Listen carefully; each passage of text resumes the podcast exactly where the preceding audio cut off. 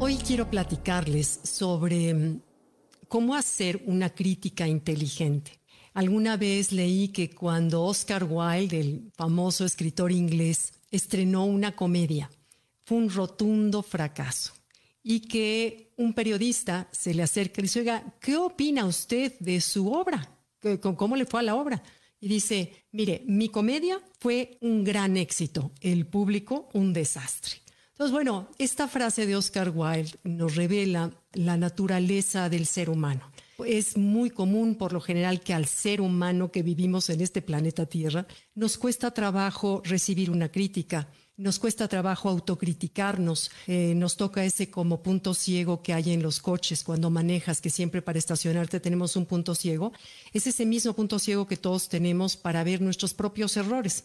Y siempre, por lo general, cuando alguien nos critica, tratamos de justificarnos y tratamos de, de pensar que no tiene razón, en fin. Pero bueno, ¿qué pasa cuando se trata de criticar a los demás?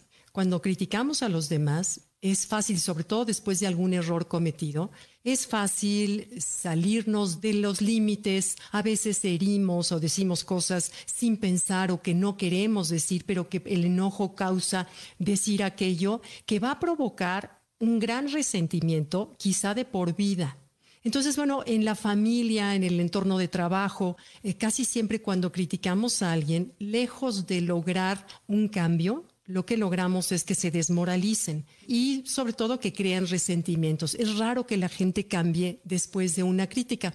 Los científicos han demostrado, por ejemplo, que en los animales todos los animales responden mucho más fácil y recuerdan, se les queda grabado cualquier cambio de conducta que nosotros deseamos a través del premio, de la palmadita, del papacho, de aplaudirles, de festejarles un pequeño avance a cuando utilizamos métodos de castigo, de gritos y bueno, mucho menos, por supuesto que no, pero de golpe, ¿no? Al, al animal que todavía a veces en el campo veo que a los caballos así los quieren educar y el caballo pobre de miedo, pero no hace su trabajo con el gusto que podría hacer si se lo hubieran reforzado. Hans Seyle, el psicólogo, el que inventó el responsable de todo el concepto de estrés, él decía que tanto anhelamos los seres humanos el elogio, la aprobación, como tememos la crítica y el rechazo.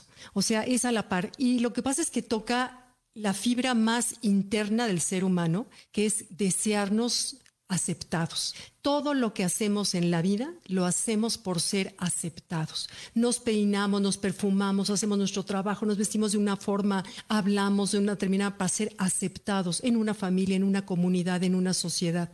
Esa es la necesidad más profunda del ser humano. Entonces, claro, cuando se trata de una crítica, está tocando el punto más frágil del ego y recordemos que los seres humanos somos muy vulnerables, muy frágiles, por más seguros que se vea una persona en el exterior, cuando se trata de tocarle el ego todos somos igual de frágiles. Entonces, bueno, Dale Carnegie, el famoso autor del libro Cómo hacer amigos e influir sobre las personas, que por cierto yo recuerdo cuando era chica que mi papá eh, era obligatorio para las personas que trabajaban con él eh, que todos, todos, absolutamente todos, en el momento que entraban a trabajar a la empresa de mi papá, tenían que leer por obligación el libro de Dale Carnegie, que de verdad se los recomiendo. Es un libro que no pasa de moda, es un libro que tiene de veras sabiduría profunda. Y bueno, somos tan frágiles a la, crítica, ahorita regreso a Dale Carnegie, somos tan frágiles a la crítica que hay historias famosas. Por ejemplo, en la literatura inglesa hay un famoso novelista inglés, Tom Hardy, que él dejó de escribir literatura literalmente, cuando se considera una de las grandes aportaciones a la literatura inglesa, él deja de escribir gracias a las fuertes críticas y tan severas que recibió en su momento.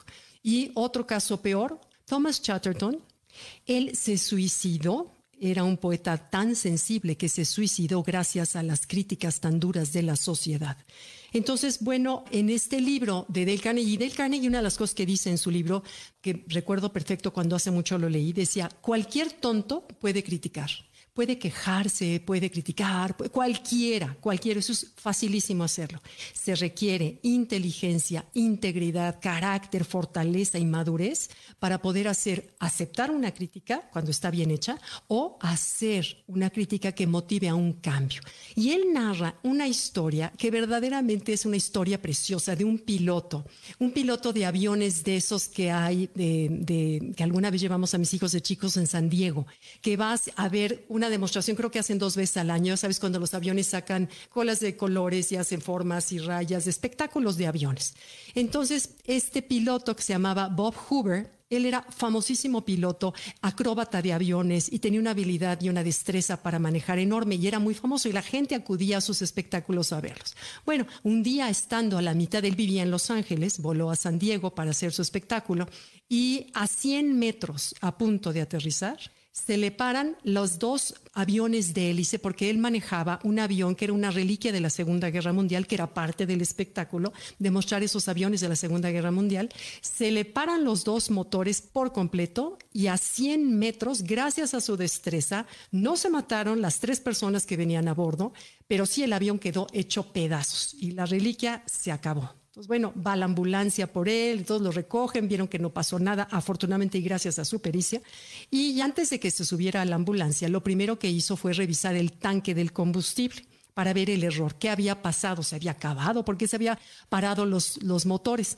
Y se dio cuenta que el mecánico que preparó su avión, en lugar de ponerle gasolina, que era lo que usaban esos aviones de la Segunda Guerra Mundial, le puso combustible de jet y por supuesto el avión pues no era lo adecuado y se frenó. Entonces, bueno, cuando él sube a la ambulancia, regresa al aeropuerto para buscar al mecánico responsable del accidente, el responsable del accidente lo esperaba que te podrás imaginar, que temblaba como una hoja, que lloraba como niño, que estaba verdaderamente apenado Bob Hoover se le acerca de una manera tranquila y el otro, hecho un mar de lágrimas, le decía, señores, que perdónenme de veras, fue un error, no, vuelve a suceder, por favor. Bueno, ya sabes cómo, habrá estado de mortificado el pobre mecánico. Bob Hoover no le dijo nada, ni siquiera lo criticó. Lo tomó del brazo y le dijo, estoy seguro que no volverás a cometer este error. Y para demostrártelo, mañana te encargo a ti mi F-51 para que tú me lo prepares. Y se fue. Bueno, te podrás imaginar la fidelidad, la gratitud, la entrega y el cuidado que ese mecánico tuvo a lo largo de que estuvo ayudándole hasta que no sé, se murió, se acabaron estas demostraciones con este gran piloto. Entonces, dice Del Carnegie que la entereza, el gran ser humano se muestra cuando el error sucede en cómo reacciona la persona al cual recibió la falla. Por ejemplo, me ha tocado ver en restaurantes como cuando un mesero le tira algo a un comensal. Bueno, no sabe, una vez me tocó con mi, mi marido, así todo, creo que era una sopa hirviendo de pasta que le cayó mi marido nada más se levantó, se lo dijo, no se apure, joven, no se apure. Y este, eh, eh, fueron por servilletas, no le cobraron la cuenta, pero la reacción de, mi marido fue así como de de veras de caballero, que dije, wow. Pero también me ha tocado ver el gran escándalo cuando le tiran un poquito de agua al señor o cuando algo falla, que le hacen un, que al pobre mesero lo dejan y ahí en esos momentos de frágil, en esos momentos de vulnerabilidad es cuando sale la madera con la que estamos hechos. Entonces me recuerdo esta historia porque todos lo necesitamos, ninguno somos así perita en dulce ni ninguno somos la Madre Teresa de Calcuta.